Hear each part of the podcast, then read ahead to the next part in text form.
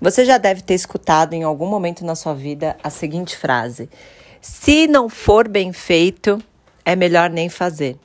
Eu sou a Denise Ramos, eu sou nutricionista e coach, e nesses podcasts eu quero te motivar a você não desistir do seu objetivo, seja no emagrecimento ou qualquer área da sua vida. Para mais informações e para mais dicas, acesse lá o meu Instagram, arroba Denise Ramos Oficial. Pois é, nesse áudio eu quero falar para você fazer de qualquer jeito mesmo. Você sabe por quê? eu tive esse insight conversando com uma paciente e ver se isso daí não, não é a mesma coisa que você faz também com você mesmo.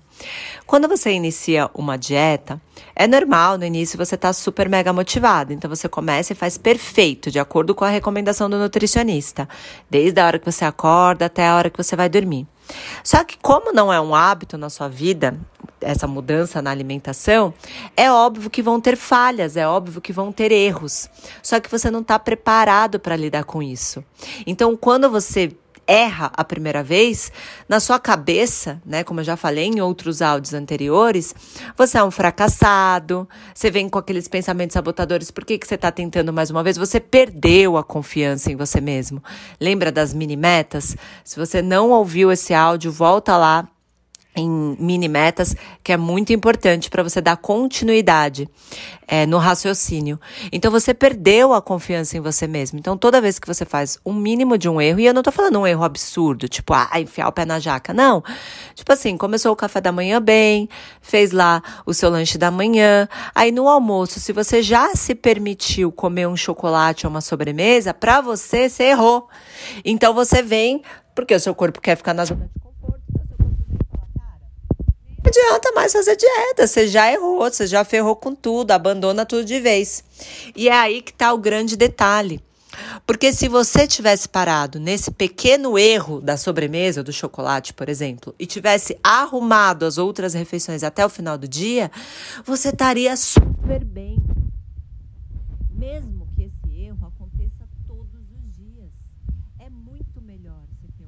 erro por dia do que você arregaçar o dia inteiro todos os dias. Vai ter uma diferença no final do mês.